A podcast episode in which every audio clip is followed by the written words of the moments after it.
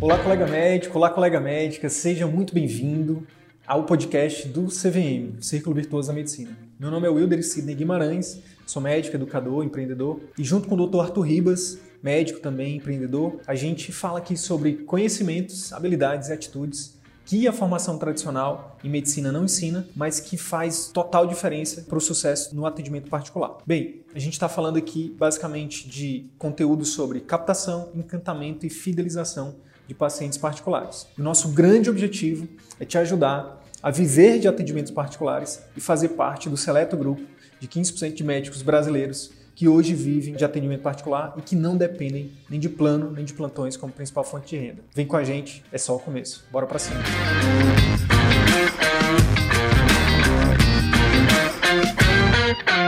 Vamos lá bater esse papo então. Primeiramente, quero te agradecer aí pela sua disponibilidade, pela sua generosidade de estar com a gente aqui, compartilhando um pouquinho aí da sua, da sua jornada, um pouquinho da sua história. E, em retribuição, a gente tenta aí, no segundo bloco, tentar te ajudar de alguma forma. Se tiver alguma pergunta sobre o consultório, a gente né, tenta te dar algum direcionamento. Então, já queria te, te dar a palavra para você falar para os colegas quem é você, o que, que você faz. Fica à vontade. Bem, meu nome é Daniele, eu sou cardiologista é, sou de Recife, sempre morei em Recife. É, me formei em 2003, mas em 2007 é que eu resolvi fazer cardiologia. Depois fiz também especialização de ecocardiografia e aí comecei a trabalhar a partir disso como cardiologista em Recife. E aí sempre naquela vida maluca de dando plantões. É, eu dava plantão tanto em hospital, em, hospital particular como no hospital público, é, como concursada. É, fazia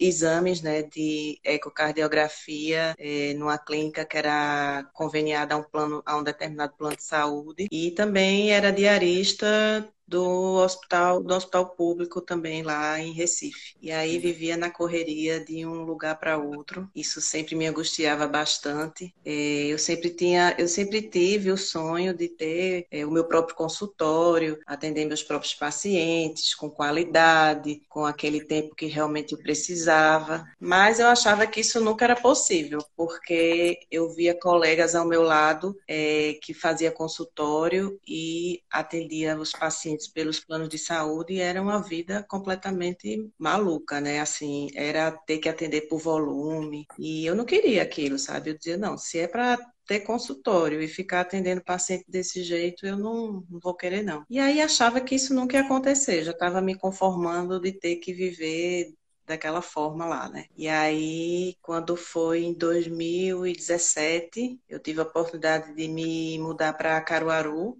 uma cidade que é do interior de Pernambuco. Foi, eu fui por motivos familiares, mas isso também me deu um eu voltei a vislumbrar um pouco a oportunidade de, por ser uma cidade menor, eu poder é, atender em consultório, né? Mas quando cheguei na cidade, eu acho que como todo médico, como chega na cidade interior, que a gente sabe que a Unimed domina, a gente recebe logo a sugestão de se conveniar a Unimed para poder ter pacientes para poder ser vista, né, para ter a, a, vitrine, né, para você ser, ficar sendo conhecida na cidade. E aí foi o que eu fiz, né? Me conveniei a, me cooperei, né, na Unimed e é, comecei a, a, atender na clínica de colegas, né? Hoje eu ainda estou lá atendendo na clínica do é, um colega meu. Até então, até conhecer o CVM, eu achava que ia ser por aí mesmo, ia ter que ficar na clínica de terceiros, atendendo é, os pacientes pelo convênio, até, quem sabe, um dia eu me tornar assim, mais conhecida e mais segura assim, de poder largar os convênios e atendimento particular, mas assim, era algo que eu achava que não, não ia conseguir, sabe? Não ia ter condições para manter né, o consultório, porque ou você entra na. ou você entra na questão de ter que atender muito por volume para poder sustentar o consultório, os gastos, né, os custos e você ainda ter o seu lucro, ou então se você for querer atender com qualidade, com por plano de saúde, você quebra, né? Financeiramente. Então eu vivia nesse grande dilema, sabe? Aí é, cheguei até na época a ver um empresarial aqui em Caruaru, fui ver quanto era o custo de alugar sala, né? Fui assim, né? Comendo pelas beiradas para ver se quem sabe, né? Uhum. E aí foi quando eu acho que o universo conspirou, assim, sabe? Que as coisas foram acontecendo. Depois que eu vi esse, é, esse, esse local, é, eu recebi uma, um feedback bem positivo de um colega, e ele estava é, dando plantão no hospital aqui também, próximo de, de Caruaru, e ele disse que é, tinha uns técnicos de enfermagem que estavam conversando no corredor sobre uma cardiologista. E ele parou, ficou ouvindo assim, e estavam falando a respeito é, do meu atendimento, que eu tinha atendido pai de algum técnico lá de enfermagem, eles estavam é, me elogiando o meu atendimento, a atenção, enfim. E aí aquilo ali mexeu bastante, né, dentro de mim, e voltou aquela, aquele desejo de dizer assim, caramba, tá vendo? Eu acho que é por aí, eu tenho que voltar a sonhar de novo é, com isso, né? Assim, de ter o meu próprio lugar. E aí foi quando começou a pandemia, e aí eu acho que o que aconteceu com todo mundo foi é, de estar tá usando mais o Instagram, aparecia muitas lives, muitos cursos para a gente fazer. E enquanto eu ia mexendo no Instagram, aí apareceu vocês, né? e aí me chamou a atenção, né? O slogan de vocês, né? É, faça parte dos 15% dos médicos que vivem de atendimento particular. E aí eu pensei, eu disse, caramba, será que... É para é mim, que é comigo que eles estão falando. É, eu disse, meu Deus do céu, é isso aqui que eu preciso. E aí eu fui conhecer mais, né, sobre vocês, entrei no, no Instagram, fui é, ver os vídeos, fiz o curso é, gratuito, né, do, do, do, CVM, mas, assim, sempre tava também com o pé atrás, né, assim, rapaz, deixa eu ver aqui o que é isso, né, vamos ver aquela coisa, sem botar muita, muita, muita fé.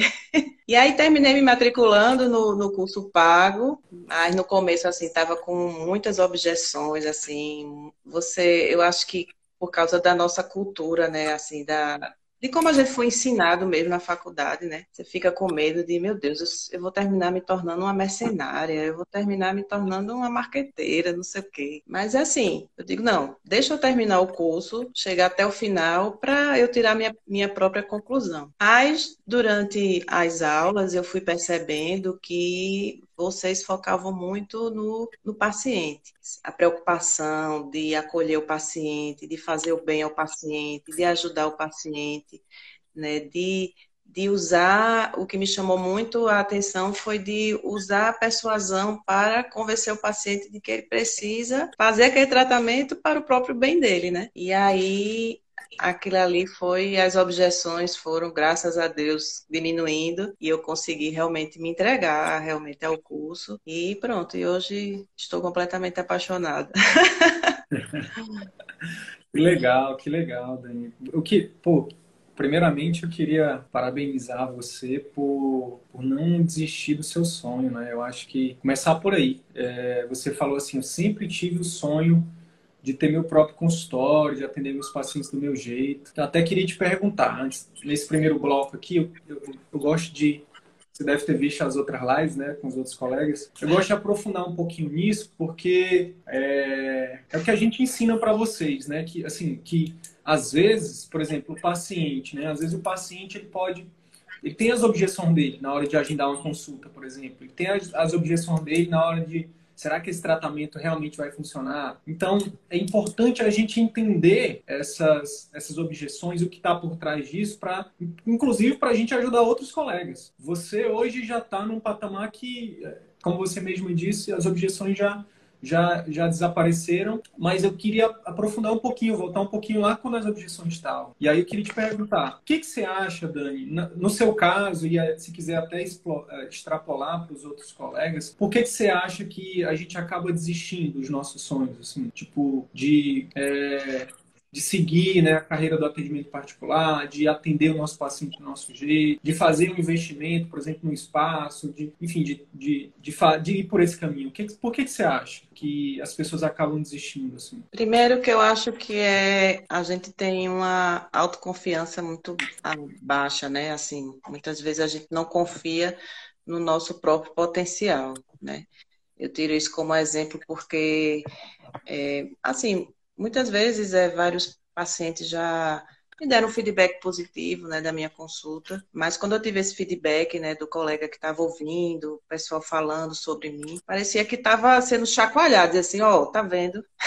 você pode, você tem potencial. E eu acho que é a gente primeiro acreditar na gente, né? E quando a gente acredita na gente, vem realmente a força de vontade de vencer os obstáculos e vem a determinação, né? E é, acho que outro ponto, muitas vezes vem resistência, né? Acho que vem uma resistência da, da, da mudança. Eu acho que o ser humano ele tem uma dificuldade muito grande em mudar, né? até porque é, a gente que está aqui é, fazendo o curso né, com vocês, você, a gente olhar direitinho, a gente está indo na contramão do sistema. Então, é muito difícil você deixar deixar de ir no meio da boiada, né? Voltar e ir na contramão, saber que pode ser criticado, né? As pessoas não podem não entender, enfim, aquelas coisas que a gente já sabe, né? Que as pessoas quando não conseguem fazer, começam a nos criticar. E aí existe essa dificuldade muito grande da mudança. Acho que o ser humano tem uma, uma dificuldade de mudar e, e, nesse nosso meio mais ainda, né? Como eu falei. É, a gente está na contramão do sistema, enquanto está todo mundo ali é, só vendo que não dá para sair daquele negócio de plano de saúde, que tem que estar tá ali naquele sistema, tudo, que médico tem que realmente sofrer, né? A gente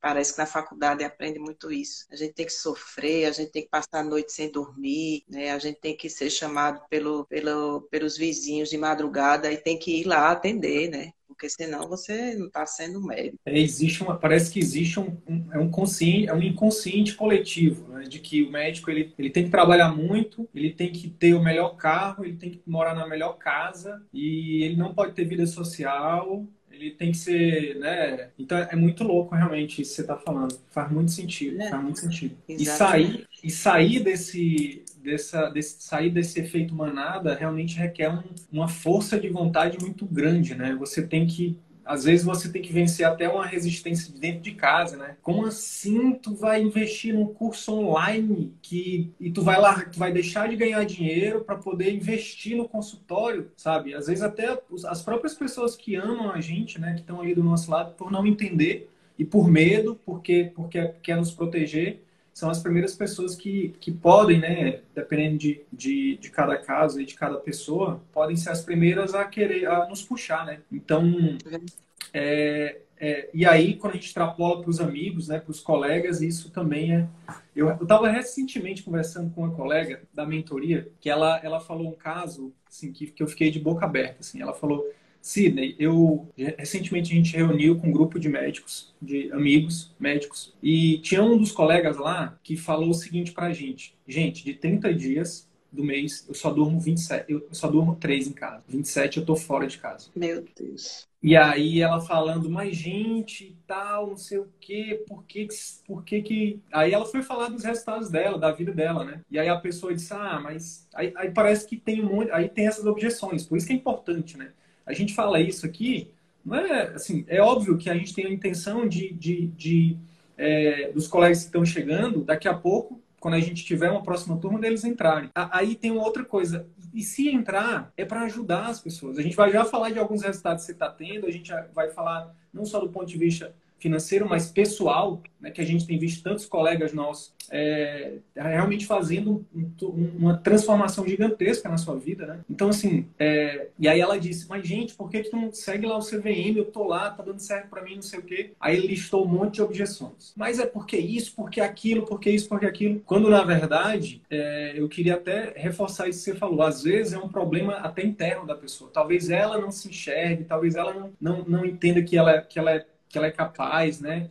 Ou que ela tem, ela tem muito medo ainda da opinião alheia, né? De tipo, do que, que vão falar dela. É, é por isso que eu faço questão, sabe, da, da gente passar um pouco por esse momento, que é até um pouco meio delicado, um pouco chato, né? Porque é, o objetivo disso aqui também, principal, é ajudar esses colegas, né? Eu tenho cada vez mais falado isso para vocês. Cada um de vocês que, que nos ajudam nesse sentido de, de expor um pouco da trajetória de vocês, vocês não ajudam só o CVM, vocês vão ajudar médico. Esse conteúdo aqui, fica tranquila, depois tu esquece, mas vai ser visto por milhares de médicos do Brasil inteiro. Nossa. Mas esquece, esquece rapidinho, vai passar. Então, assim, são várias pessoas que vão olhar e vão dizer: Meu Deus, eu tô na mesma situação da doutora Daniele, eu sempre sonhei com o meu consultório. E eu também não me achava que eu era capaz. Olha que interessante, ela foi lá, acreditou, tá fazendo, tá, tá tendo resultado e tal. Então eu também posso. É, é, é muito massa ouvir isso de você, tá? É muito massa. Aí eu queria continuar te perguntando o seguinte: por que, que você acha que a gente entra nessa vida maluca? Que eu também já passei, que você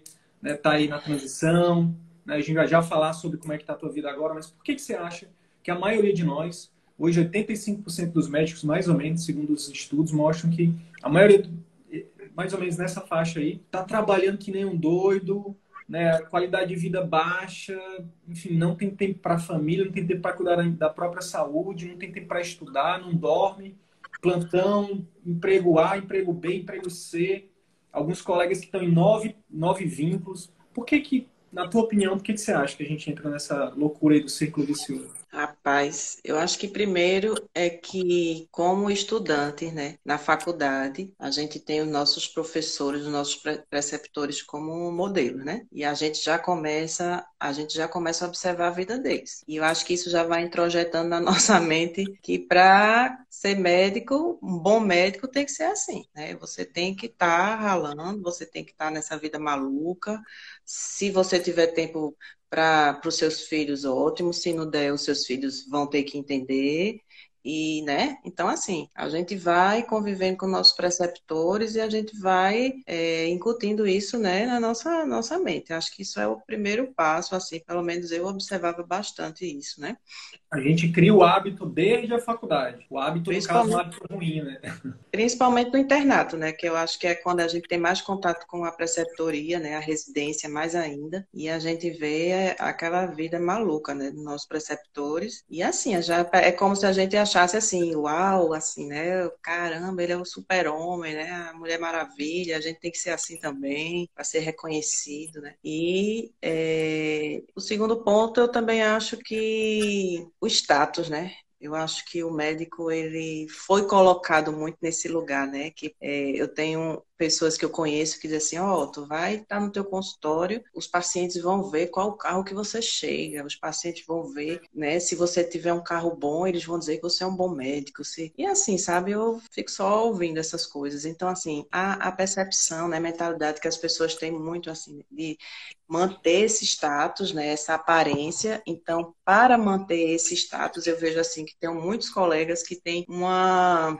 uma como é se diz, um custo de vida muito alto, a custas de muito trabalho, que ele não consegue nem desfrutar daquilo. Então, assim, tem uma casa na praia top. Só que quem aproveita é a, a sogra, a, a irmã, a prima, né? Mas ele não pode ir, porque ele está ele tá tendo que dar plantão para pagar lá a, a, obra que ele fez na, na casa da praia, né? Então, assim, eu vejo que existe muito isso, sabe? Essa questão de, de, de status, existe uma competição entre as pessoas de quem é que tem mais. Vejo muito isso em determinadas especialidades, né?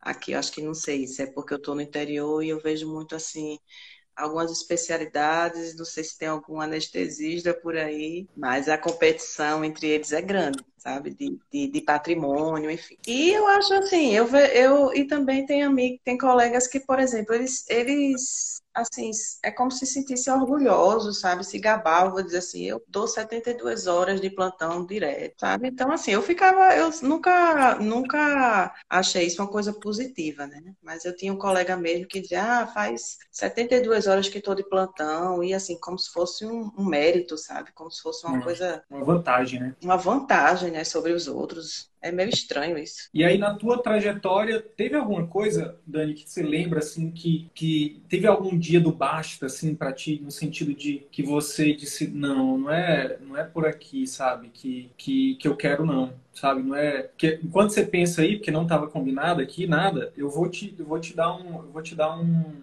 Vou te falar uma história que aconteceu comigo, é, que foi, assim, eu já contei isso algumas vezes, mas já faz tempo que eu contei, vou contar de novo. Tem gente chegando novo. Eu andava num, num Corolla, eu tinha acabado de comprar um Corolla bonitão, assim, sabe? Novo, zerado, não sei o quê. Corolla vivia na, no, né, nos pátios de hospitais.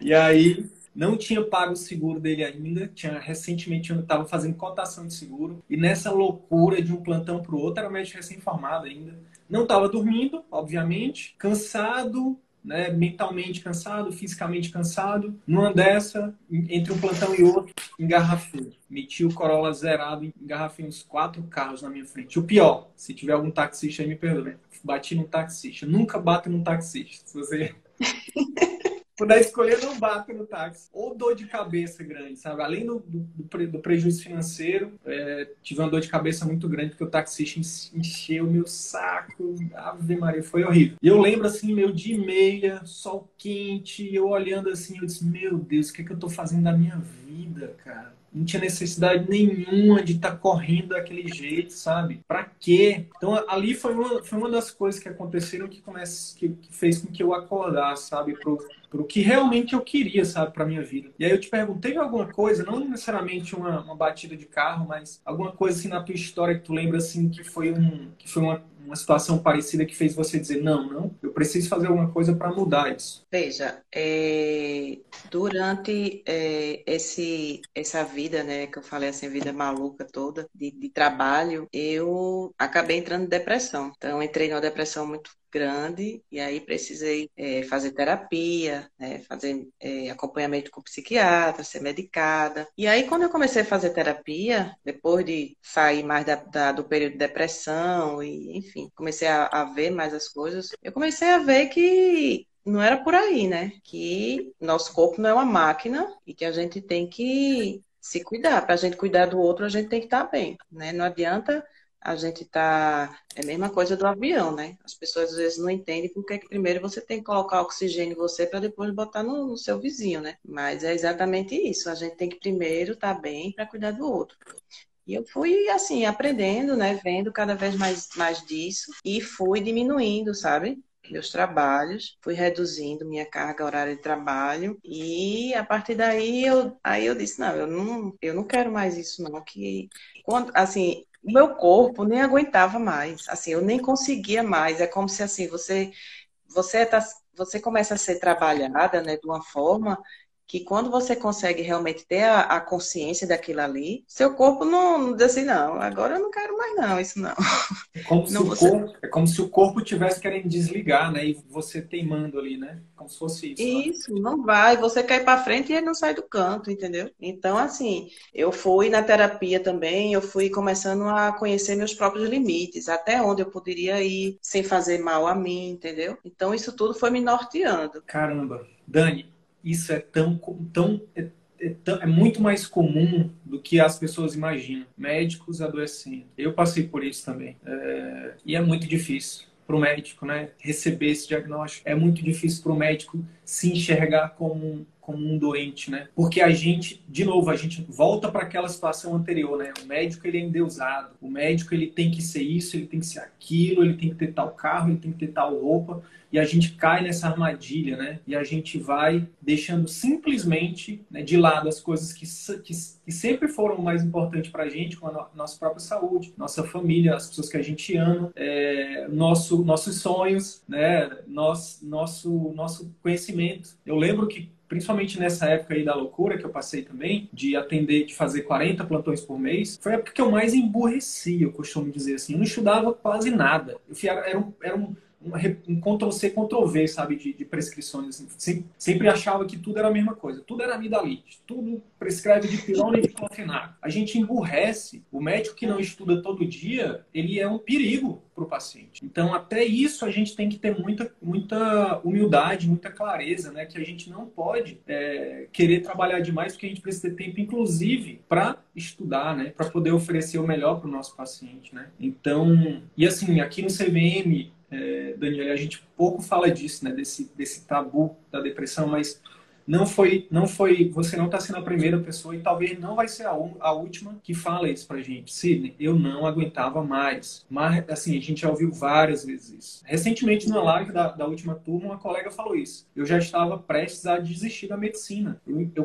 construí uma clínica maravilhosa, investi é, é, muito dinheiro nela, é, estudo muito, faço curso, não sei o quê, mas não estava mais conseguindo dar conta. Tamanha é a carga de trabalho, né? Essas armadilhas que a gente cai, né? E tal. Então, é... mais uma coisa aqui que você vai estar tá ajudando muita gente, viu? Obrigado. Obrigado por isso.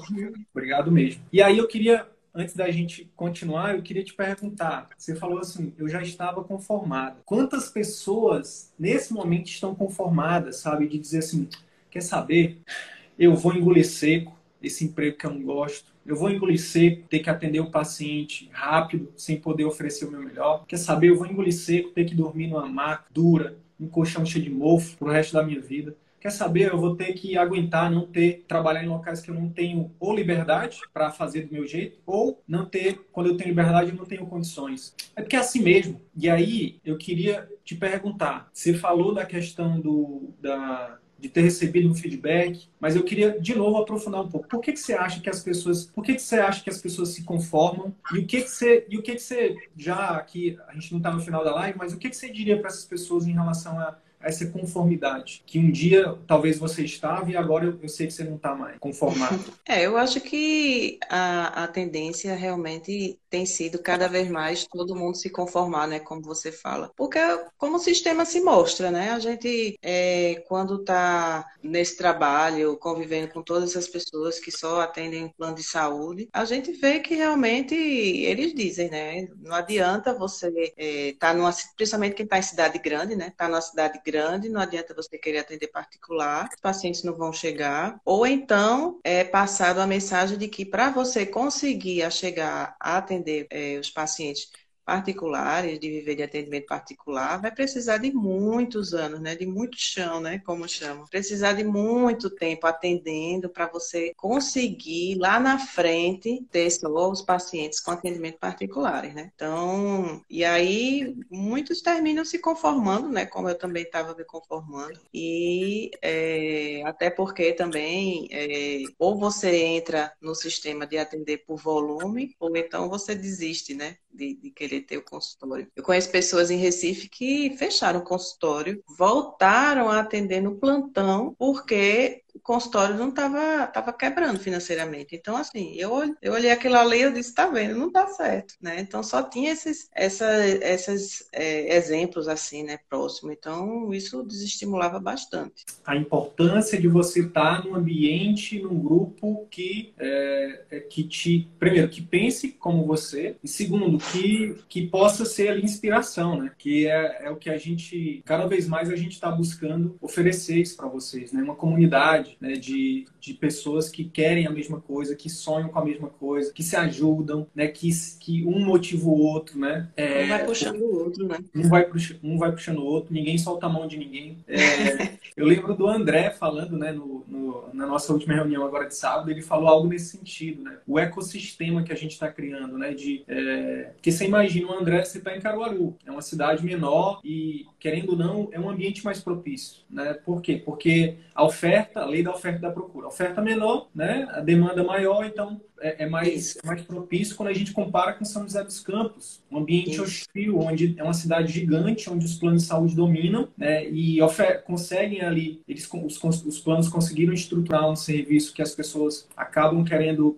né, botando na balança e vendo um custo-benefício interessante. A maioria dos médicos tem medo de ir para o particular e acaba se submete para o plano, aceita receber menos do que o serviço vale, e aí quem vai para o particular é, acaba que tem que. É, é, fica mais difícil. Né? Então, o André, do ano passado para cá, ele está vencendo nesse ambiente hostil. Então, e ele falou, né, isso, é, que a, a importância dele estar tá nesse grupo. Será que se ele não tivesse no nosso grupo, será que ele não tivesse junto com a gente, será que ele ainda estaria, né, no atendimento particular? Eu acho difícil, né, porque é, não é fácil. A gente não está aqui, em nenhum momento a gente fala que é fácil, em nenhum momento a gente fala assim, vem, faz o CVM e dois meses você está vivendo de particular. Gente nunca fala isso. A gente só fala que é possível. E a gente tem um monte de provas, né? É, mas exige, né, exige, exige-se né, trabalho, estudo, dedicação e é muito massa. E aí, eu, eu, citando o André, Dani, ele, ele hoje, aí eu perguntei dele, beleza, André, me falei quem é que tá na tua cidade que que, que tá no particular. Ele falou, cara, tem duas ou três pessoas. E assim, é um cara que é professor da USP, não sei o quê, catedrático, não sei o quê. E eu falei, caramba, em um ano tu já tá aí junto no mesmo grupo do cara, do professor catedrático da USP, cara. Olha que louco. É. Um ano. Então, assim, onde é que tu vai estar daqui a um ano? E aí ele, caramba, verdade. Então, assim, é, é, mesmo no ambiente hostil, né? Mesmo no ambiente hostil, assim, onde os planos dominam, onde as pessoas são José dos Campos é uma cidade que tem uma qualidade de vida maravilhosa, as pessoas tendem a adoecer menos, mas mesmo assim, né? Então, eu estou querendo dizer é a importância de é, reforçar o que você está falando, a importância de você estar tá no grupo, né? no ambiente certo. Porque se você tiver só sentando na mesa, onde as pessoas dizem assim, tá doido, tá doida, não, não vai, por, vai por aí não, vamos ficar aqui no que é certo, né? Vamos, vamos, garantir o nosso aqui. Beleza, a gente não consegue atender do nosso jeito, a gente não tem condições de trabalho, a gente ganha uma mincharia, mas pelo menos é um dinheiro certo, né? Essa é a mentalidade é. das pessoas. Então, e aqui a gente fala o contrário, a gente fala, olha, você vai ter um trabalho inicial, não vai ser fácil, mas é uma questão de tempo para você estar tá atendendo seu paciente do seu jeito, para você estar tá, é, é, impactando positivamente a vida dos seus pacientes, você ter qualidade de vida, ser bem remunerado e todo mundo ganhar. Por que não? Por que não ter um ganha-ganha? Por que não só um ganhar? Ou o paciente ganha ou o médico ganha? Não, tem que ser os dois, né? tem que ser os dois. Então, a importância de estar no grupo certo. Muito legal, viu, viu Dani? É, ó, e aí eu queria te perguntar, de forma assim objetiva, tem algum um ou duas objeções aqui para ti foram as, as maiores, tipo preço, será que vale? Né? Será que funciona? Será que eu vou dar conta de botar isso em prática? Será que eu vou, será que eu vou ter tempo? Quais eram as tuas objeções, os teus receios? Minha maior objeção era o tal do marketing, né? Fale mais sobre isso. que eu achava, eu disse, meu Deus do céu, assim, o médico fazendo marketing, isso é um absurdo. A gente escuta muito isso. Né? Eu digo, meu Deus, assim, fica querendo se promover, né? Aí, assim, meu Deus, daqui a pouco eu estou apelando para os pacientes, vou estar me autopromovendo, vou não sei o quê. Mas depois eu fui entendendo que é você fazer conteúdo para informar, para ajudar, né? Para orientar seus pacientes, seus potenciais pacientes, né? Então, é com outro foco, né? Assim, quando você está de fora, que você não tem conhecimento realmente de marketing, que eu não tinha conhecimento, né? Eu só, eu só julgava. Eis Mas, o problema, né? Eis o problema, né, Dani? Quando você não tem conhecimento, você acha que as pessoas estão ali se autopromovendo, né? Mas depois, quando você vai ver direitinho e, assim, o que vocês passaram pra gente, essa questão de, de passar conteúdo informativo, conteúdo que vai ajudar o paciente, que vai, algumas vezes, salvar a vida do paciente, né? Passei eu fiz até um vídeo agora que eu, poxa, acho que vai, vou conseguir, a pessoa pode até conseguir salvar, sabe? Porque eu coloquei assim os, os sintomas típicos do infarto e que se ele sentir aquilo ali, não pense duas vezes, não, meu amigo. Vá-se embora para emergência, sabe? Falei do jargão do cardiologista que tempo é músculo, expliquei um pouquinho disso, né? Que cada vez que você vai retardando o diagnóstico, mais músculo vai sendo comprometido. Então, assim, eu acho que isso tem um, um realmente a gente consegue conscientizar mais a população sobre isso, né? E aí eu digo, não, realmente os vídeos eles conseguem ajudar bastante.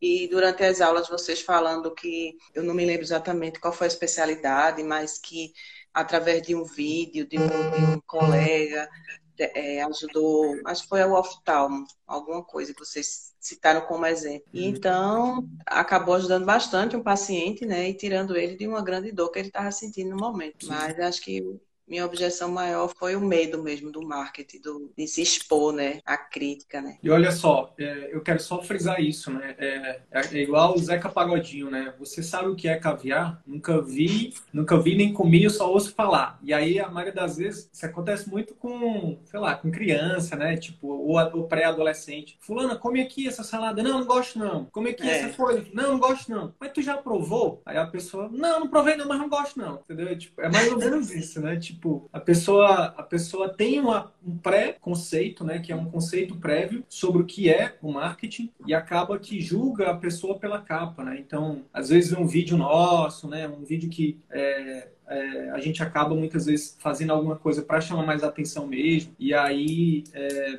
e aí pode fazer um julgamento de primeira, primeira vez. E aí o que a gente recomenda, é por isso que a gente está sempre falando, gente, antes de de julgar, antes de tomar qualquer decisão, vai lá, vê 140 vídeos nossos, de mais ou menos 40 minutos cada um. E não só assiste, não, bota em prática. Quantas pessoas têm, têm vindo com a gente, Dani, falar isso? Gente, é, é, os conteúdos de vocês, só os conteúdos gratuitos de vocês já tem me ajudado demais. Na consulta, no marketing, né, no pós-consulta. Né? Então, é, acho que isso é muito importante. Né? O, o preconceito está muito relacionado com o desconhecimento mesmo, né? ignorância no, no sentido de não saber. E é. E a gente tem lidado de forma muito tranquila com isso, sabe? Sabe, no sentido de é, a gente sabe quem é o nosso nosso público-alvo. Nosso público-alvo é um, é, um, é um, o médico não é uma pessoa, é um, é um profissional cético, né? Ele não acredita em qualquer coisa, é um, é um cientista. Então, mas graças a Deus a gente tem conseguido cada vez mais é, mostrar isso para eles. Inclusive fazendo o que a gente está fazendo aqui, né? Trazendo uma médica,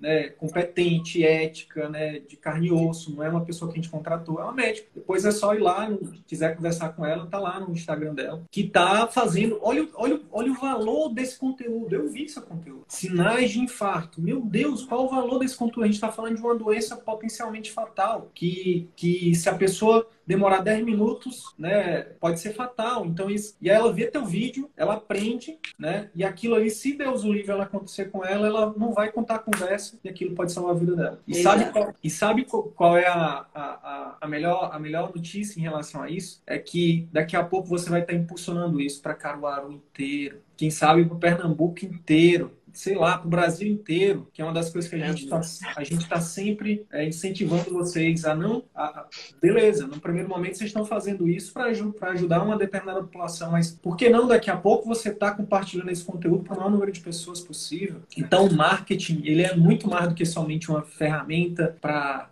atrair pacientes para o consultório. Pelo contrário, isso é, a, isso é a menor parte do marketing. A maior parte do marketing é um trabalho social, que o médico né, que tem muito conteúdo para passar, ele tem né, obrigação de, de aprender. Então, se você não quiser ter um consultório particular, tá tudo bem. Mas a partir de agora, se você está ouvindo isso que eu tô, essa nossa conversa, se você não fizer marketing, saiba que você está deixando de ajudar milhares, são milhões de pessoas que precisam do seu conteúdo, do seu pior conteúdo, né?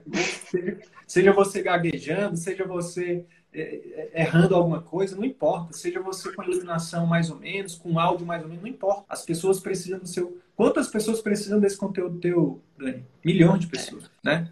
Então, que massa. E aí, ó, uma coisa que está por trás disso, de fazer esse tipo de conteúdo, né? De não só de fazer, ei, agenda uma consulta comigo, tô com a agenda aberta. Não, mas de fazer, gente, é, hoje eu quero falar com vocês sobre os sinais típicos de infarto. Ou seja, se você sentir esses sintomas, você ou alguém da sua família, corra corra o mais rápido possível para um pronto atendimento. O que, que, você faz quando você faz esse tipo de conteúdo? Você gera reciprocidade. As pessoas que, porventura, né, tiverem contato com esse conteúdo, que, que Deus o livre, ela ela ou algum familiar dela passe por isso, meu Deus, tu vai gerar uma conexão com essa pessoa pro resto da vida. Ela vai dizer, meu Deus, foi um vídeo da doutora Daniela que salvou a minha vida. E aí, é, essa reciprocidade vai fazer com que ela fidelize com você pro resto da vida. Pode vir médico cardiologista banhar de ouro para Caruaru, ela vai dizer, não, minha médica é a doutora Daniela. Então, assim, é, é, o marketing digital é como se fosse uma extensão do trabalho do médico. Com certeza. Depois então, que eu então consegui entender isso,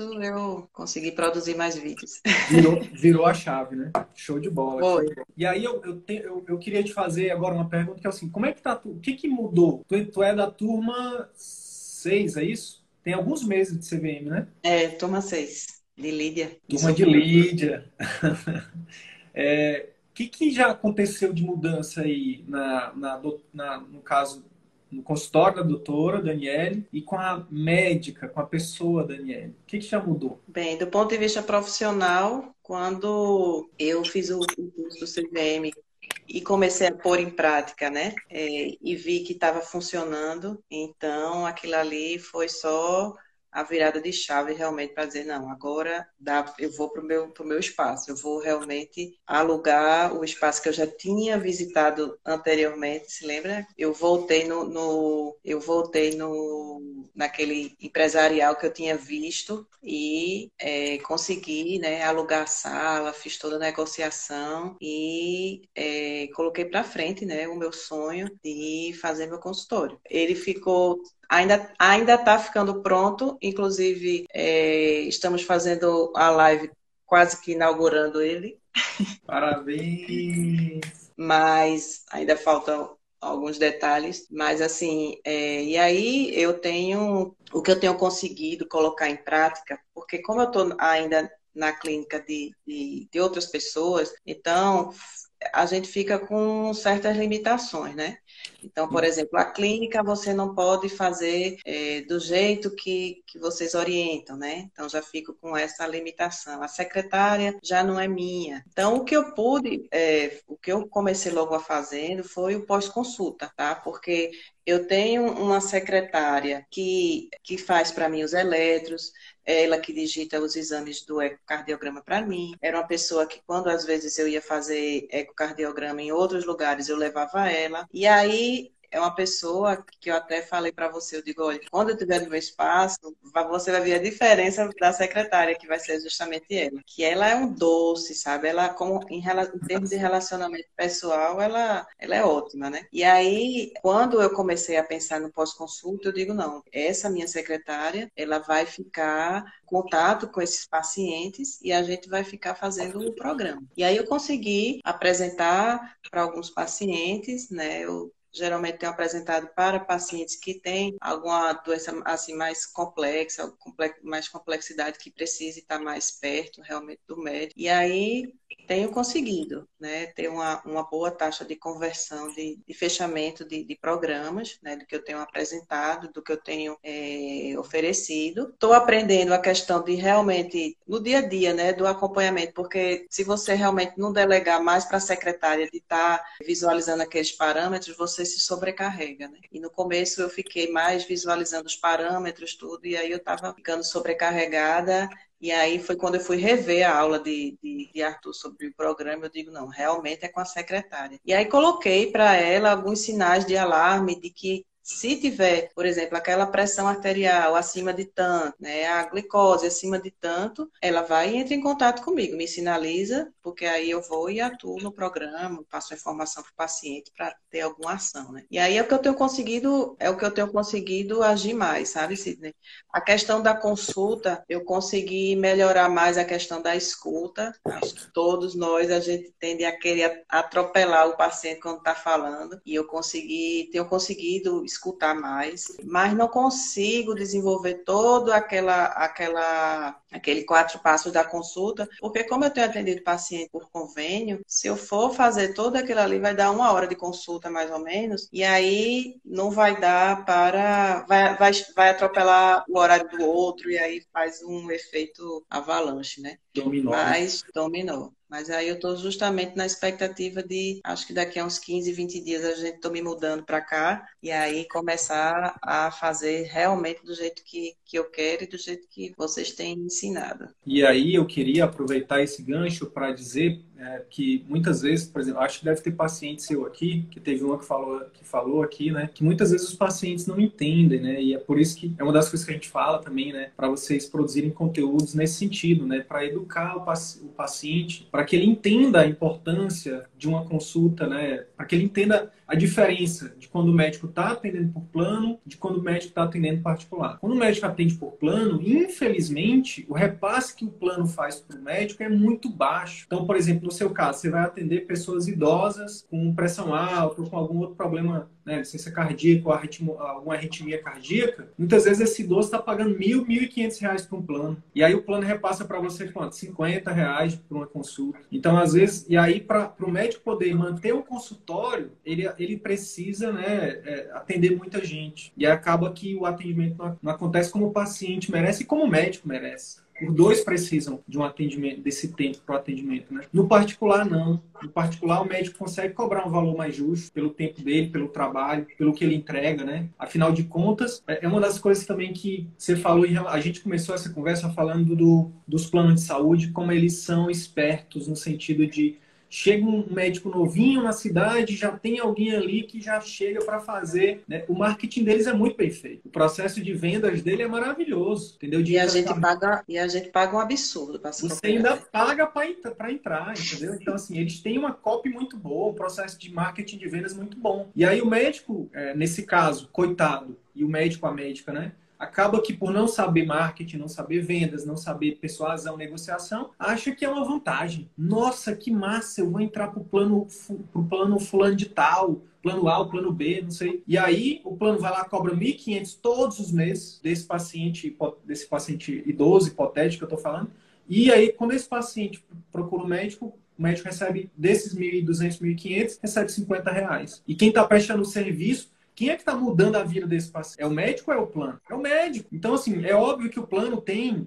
Eu não estou aqui dizendo para ninguém parar de pagar plano, não. Porque eu acho que a importância do plano é você fazer uma internação, é você, é você né, poder pagar um, um, Meu Deus, nesse momento agora de, de, de, de pandemia, quem não tinha plano, né? Enfim. Mas, assim, pensando em UTI, internação, exames caros.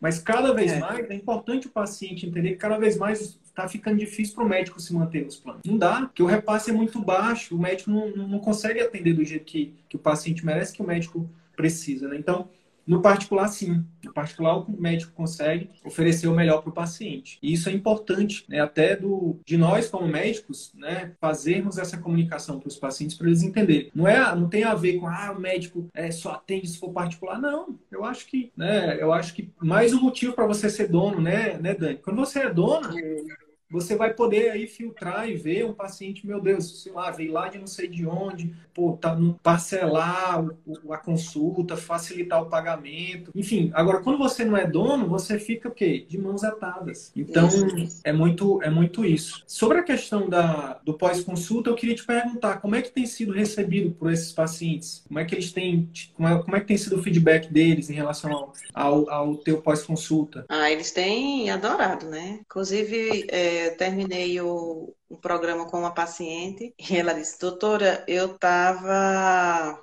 no supermercado e aí tinha uma, uma senhora que estava dizendo que tinha ido para um cardiologista aqui na cidade, mas que não tinha gostado, não sei o que. Eu, me eu virei para ela e disse, a senhora devia ir para minha porque eu gostei, ela é atenciosa. Já está fazendo boca a boca. Aí ela disse, eu passei logo o seu o contato da, da secretária para ela, ela disse, ah, então eu vou lá, vou marcar. Então, assim, é, esse é o, o grande retorno que a gente tem, né? O reconhecimento do paciente. Mas Mas eles têm realmente gostado bastante, porque você tá, eles estão em contato, né, com, comigo ali, pela gente faz o grupo do WhatsApp. E aí eles é, teve um paciente mesmo que passou mal, né? Um paciente meu passou mal. Imediatamente eu falei para ele, eu digo, vá para emergência, vá para emergência, veja o que é que o médico vai dizer, depois você me informa. Então, é, eles conseguem ter uma, a gente fica ali por trás orientando, né? E para não deixar eles ficarem protelando, né? Sente isso, sente aquilo, vai dizendo que é besteira, vai deixando para lá. E não, né? E com o médico perto, a gente consegue realmente fazer com que a gente consiga orientar eles. Outra paciente minha também que eu tive no programa, a paciente vivia na emergência com a glicose pipocando e a pressão pressão também pipocando. E aí, depois que ela começou o programa, acabou-se, né? Assim, ela não, não, não, precisava ir. Por quê? Porque o que ela fazia na emergência, eu estava eu tava conseguindo fazer no programa, porque ela ia porque a glicose passava de 400. E aí, quando ela colocava isso no grupo, então eu orientava, eu digo, faça tantas unidades de insulina rápida para corrigir isso daí. Então, E com o tempo a gente conseguiu corrigir a, a, a glicemia dela, controlar a pressão arterial. E aí ela disse, meu Deus do céu, doutora, eu não quero nem pensar mais naquela emergência que eu vivia lá. Eu chego a ter um trauma de pensar naquela emergência. E nunca mais ela precisou ir, entendeu? Então, assim, é uma satisfação muito grande a gente ver esse resultado, né? Eu queria, eu queria reforçar duas coisas. Primeiro, que a importância de você estar perto do paciente ter esse canal de comunicação com você, né, com, seu, com o médico. É, isso, quando a gente fala, né, hoje parece tão óbvio, né, falar dos programas de acompanhamento, mas é, ainda não é uma realidade, né? A maioria das pessoas não faz. Então, assim, gente, é tão óbvio que a gente precisa estar perto do nosso paciente, que ele precisa desse canal com a gente, porque olha só, nenhum remédio é milagroso. Às vezes, um remédio que, que, que você passa para um paciente para controlar a pressão, para outro não funciona da mesma forma. Então, cada corpo, cada organismo é diferente diferente do outro, né? Então, assim, e você tá ali perto, né, acompanhando a evolução, teve uma reação adversa, teve um efeito colateral, não melhorou, tá ali, você tá ali já para intervir, né? Ou então houve uma descompensação, né?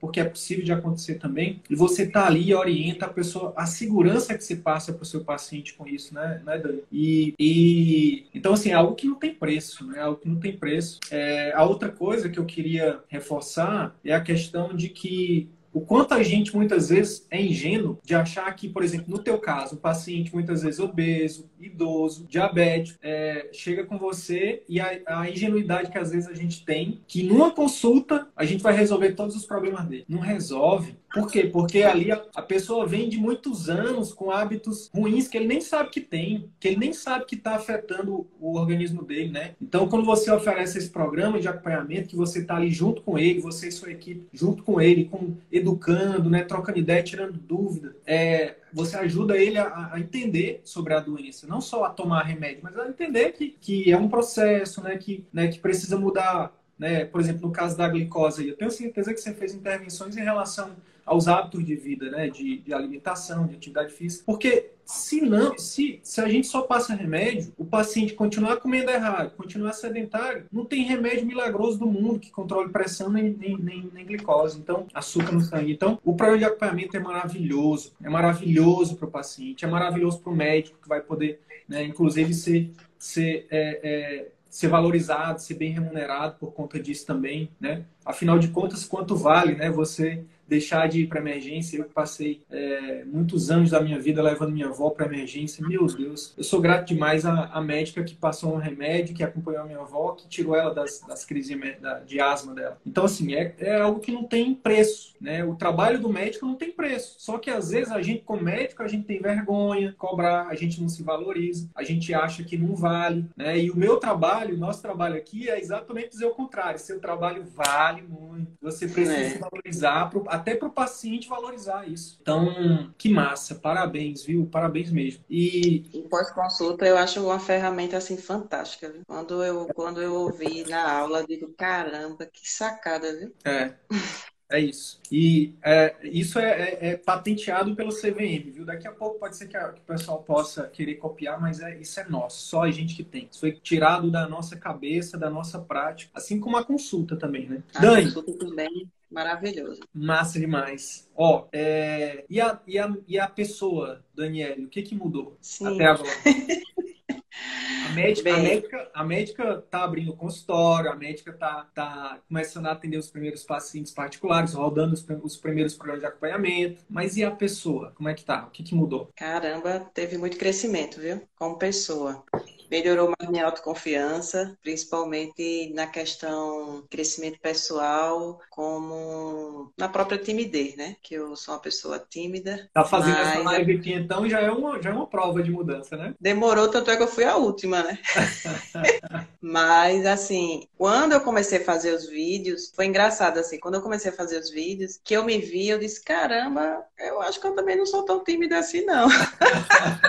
Não é que eu falo bem, rapaz? Não é, eu digo, ah, tô, me, tô me saindo melhor do que eu pensava. Então, assim, isso você vai crescendo, né? Fora todo o conhecimento que a gente tem, com o que vocês passam, né? Sobre vencer as objeções, as resistências, né? Ensinamento para a vida, né? Comunicação não violenta também. É impressionante, assim, né? Como a gente, como eu aprendi muito com, com esse podcast que eu ouvi, coisas que, que a gente lida com isso no dia a dia e a gente acha acha que tá tudo certo. Minha nossa, aí no, aí no, Nordeste é muito como. Eu sou nordestino também, sou piauiense, é muito. É normal, né? É normal a gente xingar o outro. Ei, filho é ei, não sei o quê.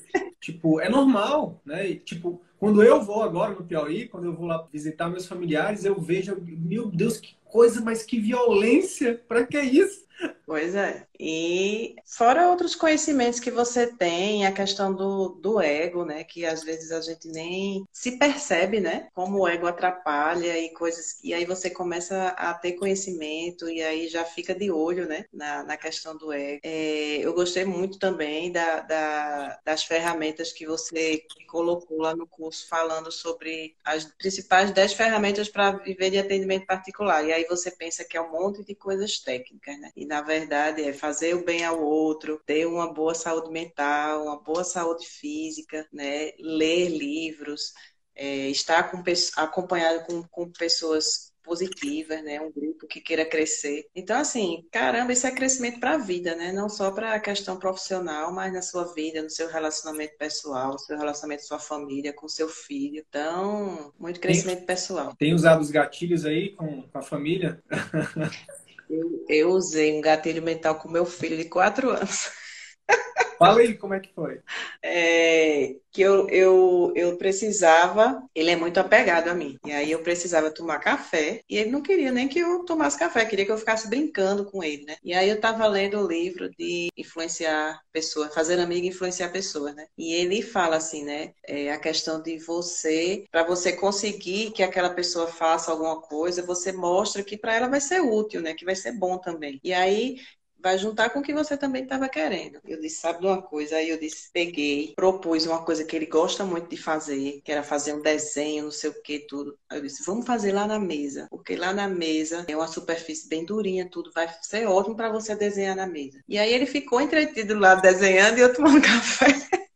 E aí você aí não, não, precisou nem usar, aí você nem precisou usar nem, nenhuma. Né? Ele, ele viu vantagem nisso, né? E aí eu achei muito interessante, viu? Eu digo, caramba, vou começar a usar com meu filho para conseguir ajudar a fazer algumas coisas. Mas é, é bem impressionante isso. E assim, o o gatilho que sempre tem, que funciona muito, né? É a questão de quando você passa para o paciente no programa de acompanhamento, que você vai estar junto com ele, né? Que você vai estar junto, que você vai estar perto, que ele não vai estar mais sozinho. Então, caramba, quem é que não queria ouvir um negócio desse, né? Exatamente, exatamente.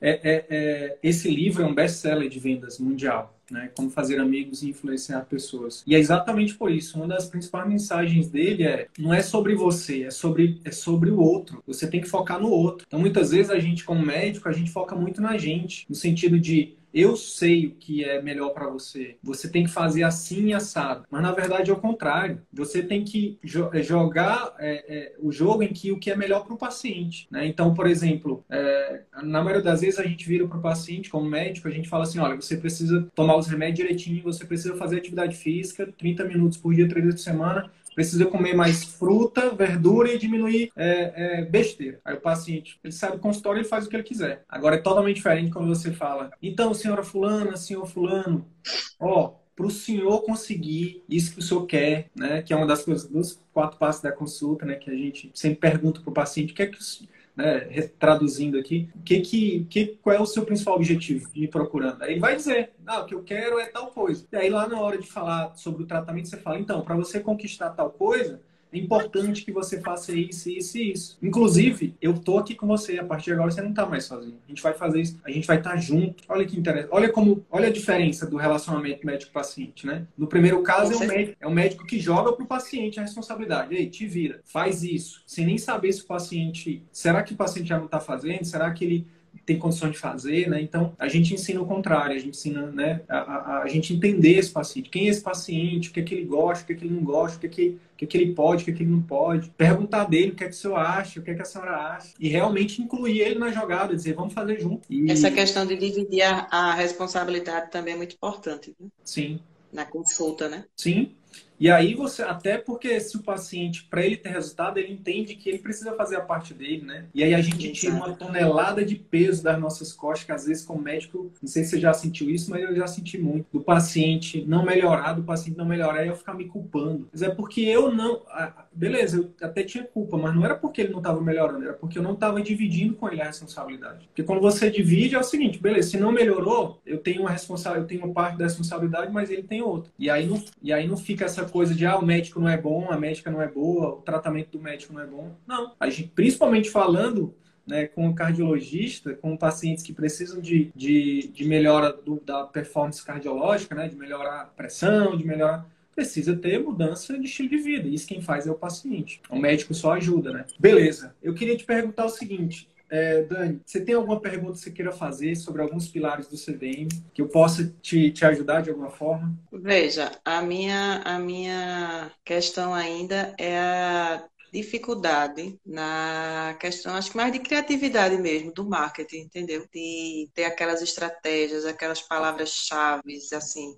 Eu, e assim, né, a gente, a gente aprende, né, também no curso com vocês, de que, ah, eu não sou criativo. Não, você vai aprendendo a ser criativo. E aí eu tô nessa fase de realmente aprender a ser criativo. Eu, eu fico um pouco sem criatividade, entendeu? Uhum, entendi. Faltam ideias para você, por exemplo, produzir produzir os conteúdos, é isso? É, assunto pode até ter, mas você fica, eu fico sem saber como formular, de você é, chamar atenção, né? De usar os gatilhos, né? De chamar a atenção do paciente, enfim, uhum. essas, Show de coisas. bola. Show de bola, entendi. Então vamos falar um pouquinho sobre criatividade, sobre, sobre, sobre copy, né? sobre é, uma comunicação mais, mais interessante, né? Pro, como fazer uma comunicação mais que gere mais atenção das pessoas. Né? Então, assim, é, a primeira coisa, Dani, é que é, essa questão da criatividade é que nem habilidade de comunicação, é uma habilidade. É que nem é, aprender, sei lá, você, pra, quando você foi fazer a sua sub de, de ecocardiografia, você teve que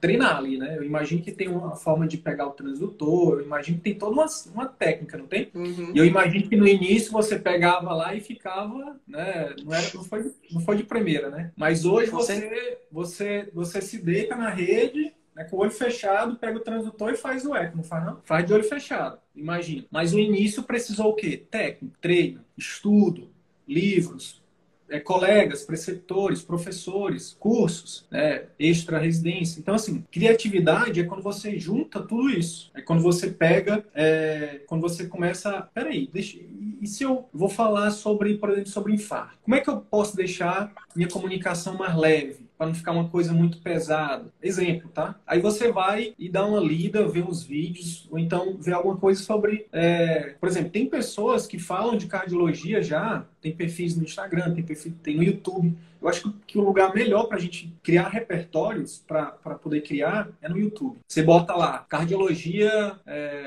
com humor, né? vídeos sobre cardiologia engraçados. E aí você vai ver. E aí aquilo vai começar, você vai começar a encher suas gavetas, né? A criatividade é encher gavetas, né? E aí você vai enchendo. Aí outra coisa você pode pensar, como tornar minha comunicação mais clara? Como fazer com que as pessoas vejam um vídeo meu e digam, meu Deus, mas como é que eu nunca pensei nisso? E aí você vai lá e dá uma pesquisada também, em textos, em livros, em, em vídeos, né?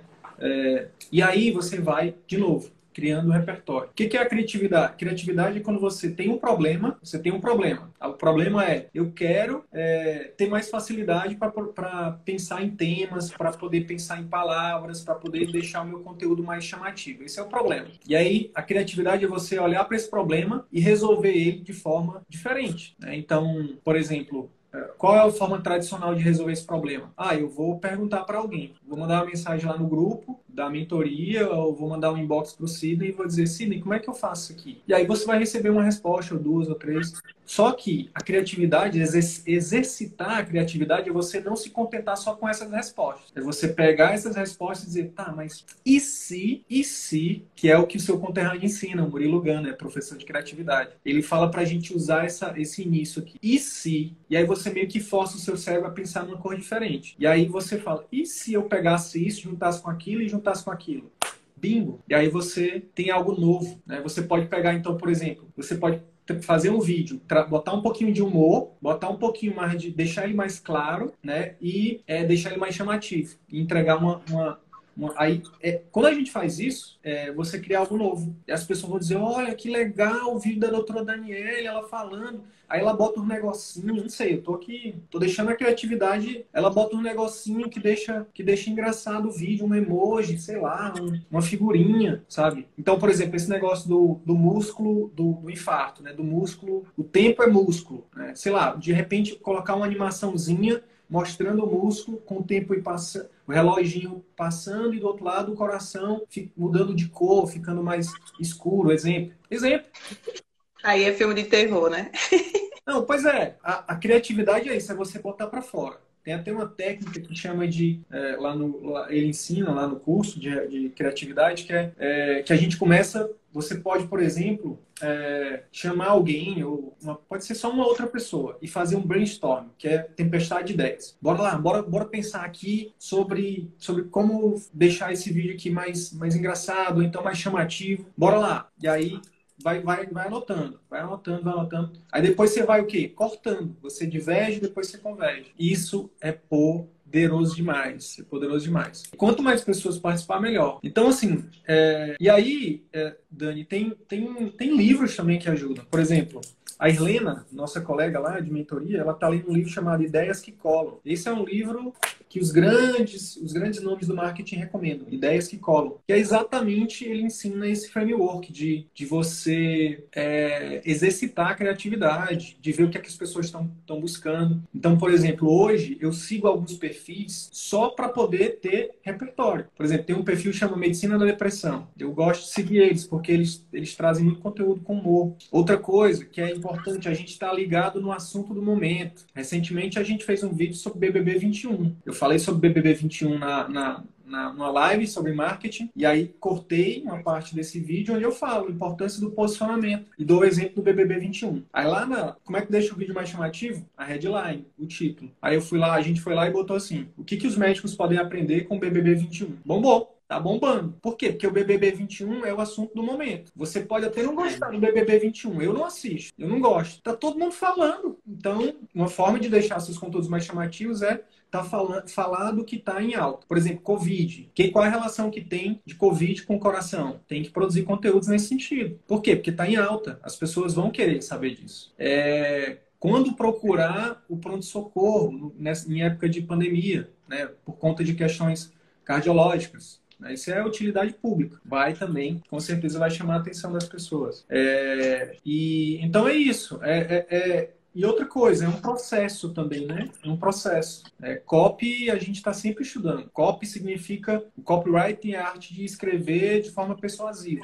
É, a gente tem que estar tá estudando sempre, né? Porque um bom, um bom copywriting é igual a um bom médico. Ele não para de estudar nunca, ele continua sempre estudando. Então, uma outra coisa também que que é uma, é uma coisa fundamental do marketing né, e da comunicação, é entender o seu público. O que, é que seu público quer? Pergunta dele. Caixinha de pergunta. Todo dia no Stories. Quer que, que pergunte sobre pergunte sobre infarto, pergunte sobre pressão alta. O que, que você gostaria de saber sobre pressão alta? O que, que você gostaria de saber sobre infarto? E as pessoas no Instagram vão, vão te dizer. É, tem uma lista de pacientes no, no WhatsApp, cria uma lista de transmissão e manda para eles Pessoal, tô aqui, tô aqui hoje, hoje é meu dia de produzir conteúdos e eu quero ouvir de vocês. Sobre o que vocês, sobre o que vocês querem que eu fale? E eles vão responder. Doutora, fale sobre, fale sobre infarto, como é que traz. E depois que a pessoa tem infarto, o que, que ela tem que fazer? Então, fale sobre a questão do, dos remédios para pressão alta, quais são os efeitos colaterais mais comuns da, de, do remédio X, do remédio Y. Elas vão te dizer. E aí você é, vai.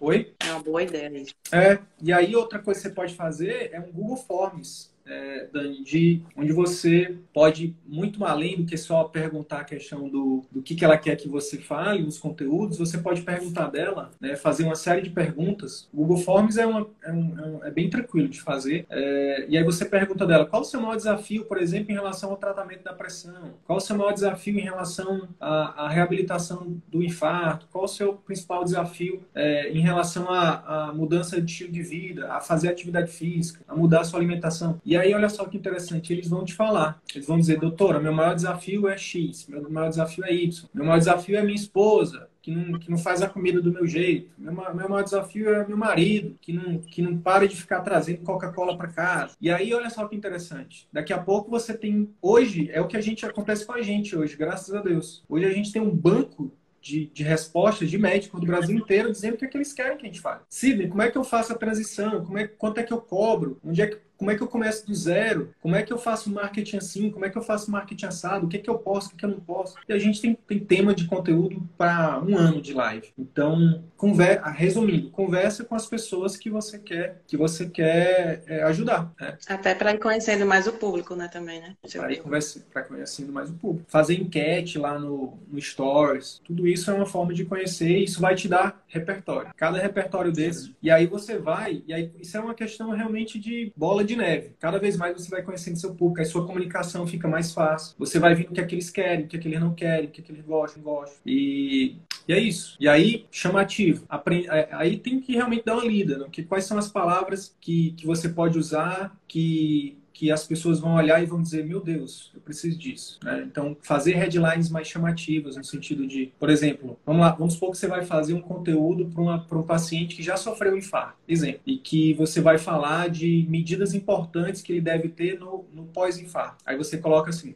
pessoas que sofreram infarto, já sofreu, você é, já sofreu, já sof, é, conhece alguém que já sofreu infarto? Então, vê, assiste esse vídeo, uma coisa assim. É porque isso também é, é, é, muito, digamos assim, você vai, você vai, não é de uma hora para outra, né? Você escreve, depois você muda, depois você melhora. Mas a, o que eu tô querendo dizer é escrever na, na headline é, gerando curiosidade, mostrando algum benefício para ele. Não entrega o ouro na, na, headline, não. Não diz assim, ó, por exemplo, vamos supor que você vai falar assim, é import, ah, você vai falar da importância de ter um acompanhamento médico no pós-infarto, por exemplo. E aí você bota lá, a importância de ter um acompanhamento médico no pós-infarto. Você já está entregando o ouro. Agora, como é que você geraria curiosidade? Isso é extremamente importante para pessoas que já sofreram infarto. A pessoa vai ver dizer, isso que, pelo amor de Deus, o que, é que essa médica está dizendo aqui? Que eu já sofri infarto. Deixa eu ver o que, é que ela está dizendo. Aí vai clicar e vai ver o vídeo. E olha que interessante, ela vai ver um vídeo que vai ajudar ela. Então, assim, ganha, ganha. Tá ótimo, entendeu? E aí ela vai dizer, meu Deus, que massa, não sei o quê, entendeu? E aí você ajuda, você gera essa reciprocidade que a gente fala, e ela vai continuar seguindo, vendo mais vídeos seus, e você vai ser o primeiro a ser lembrado na mente dela. No dia que ela precisar, no dia que, que ela ou alguém da família disser, não, tá na hora de fazer o check-up cardiológico, quem é que vai vir em primeiro lugar na mente dela? Oxente, doutora Daniele. Então. Ai, gostei do você. É isso. É porque conecta. Falar o que. Outra coisa extrema, olha aí, tá vendo? Outra coisa extremamente importante, Dani. Regionalismos. O que é que as pessoas. O que é que os seus pacientes gostam de comer, por exemplo? O que, é que eles comem demais aí? Já aproveita e já, já faz um conteúdo depois, pode até fazer um recorte aqui. O que é que os pacientes.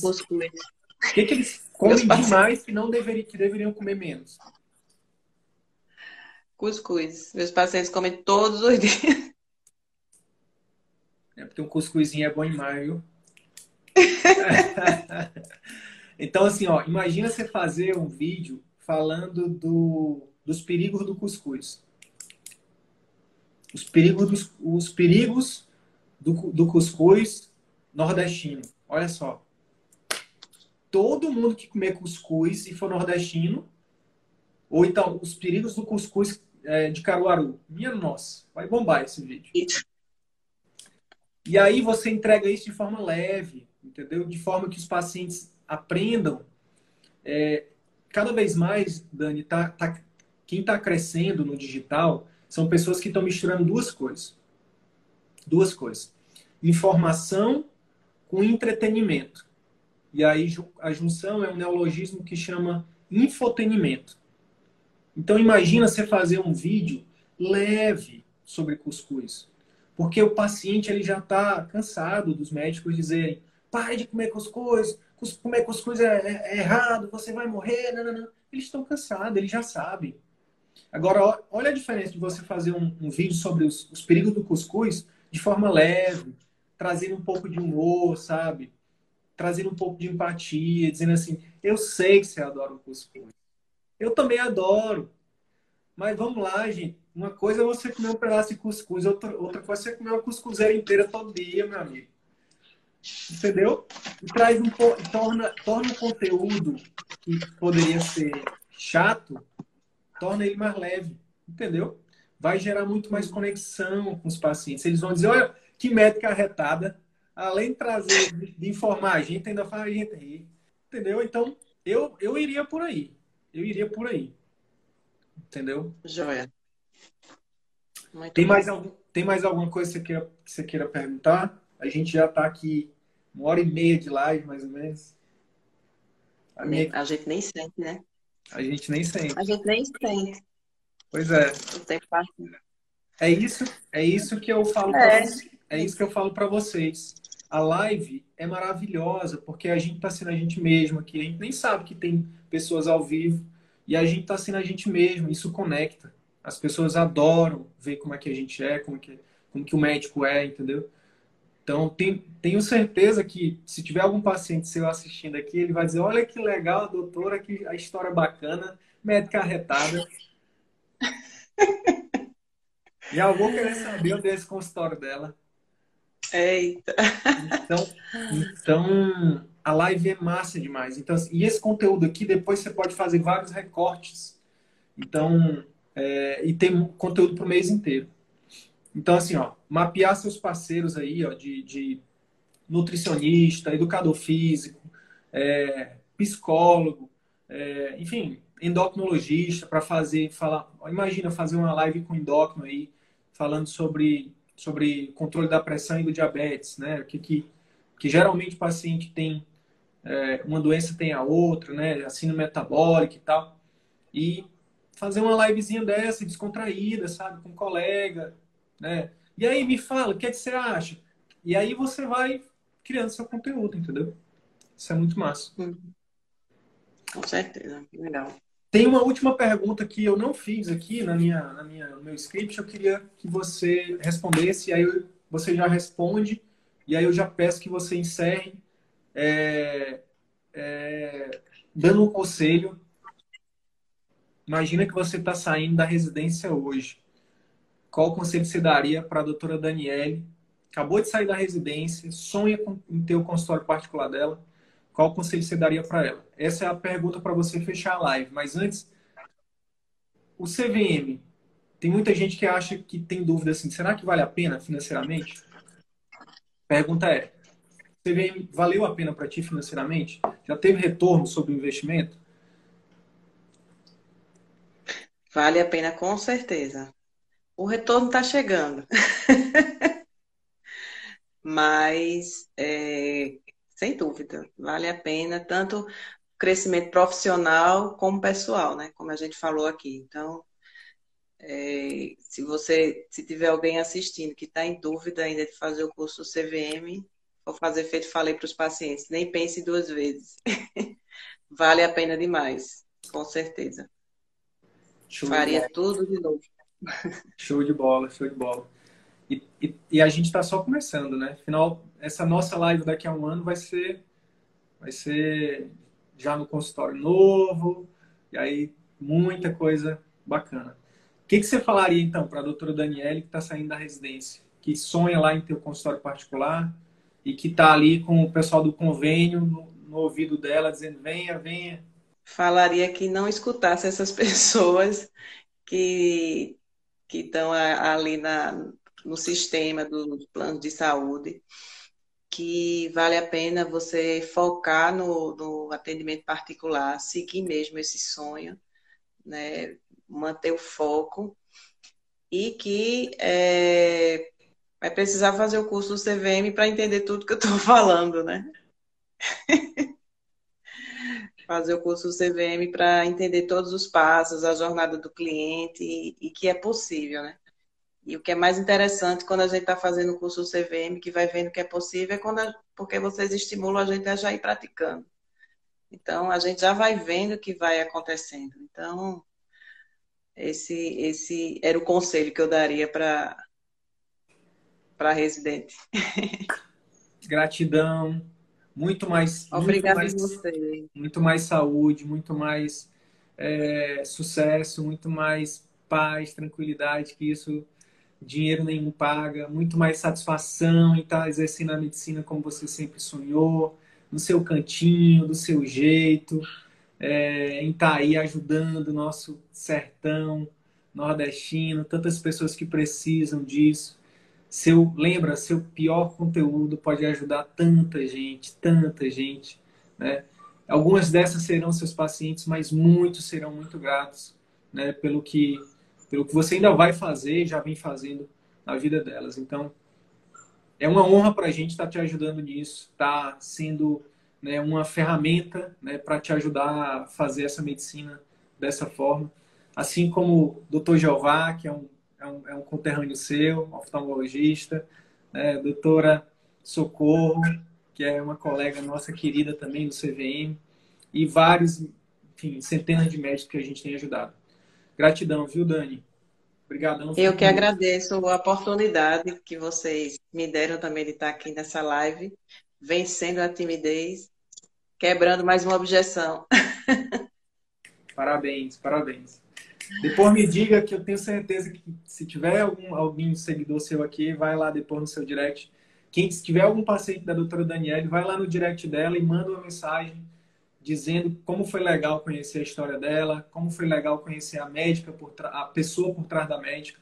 Uma das coisas que eu tenho certeza que, que, que também te ajudou, né? Querendo ou não, é um ganha-ganha que a gente está fazendo aqui. Tá bom? Gratidão. Grande abraço. Obrigado, pessoal, quem ficou até agora. E tamo junto. Boa noite a todos. Bora para cima. Boa noite. Boa noite, Cidinha. Então é isso. Se esse conteúdo gerou algum valor para sua carreira médica, eu quero te fazer dois pedidos. Primeiro, compartilhe esse episódio com seus colegas médicos, porque eles podem se beneficiar desse conteúdo. Utilize os seus grupos de Telegram, WhatsApp ou mesmo as suas redes sociais. Segundo pedido, visite as redes sociais do CVM. Procure Ciclo Virtuoso da Medicina no YouTube, no Facebook e arroba CV da Medicina no Instagram. Te vejo por lá. E até o próximo episódio. Valeu!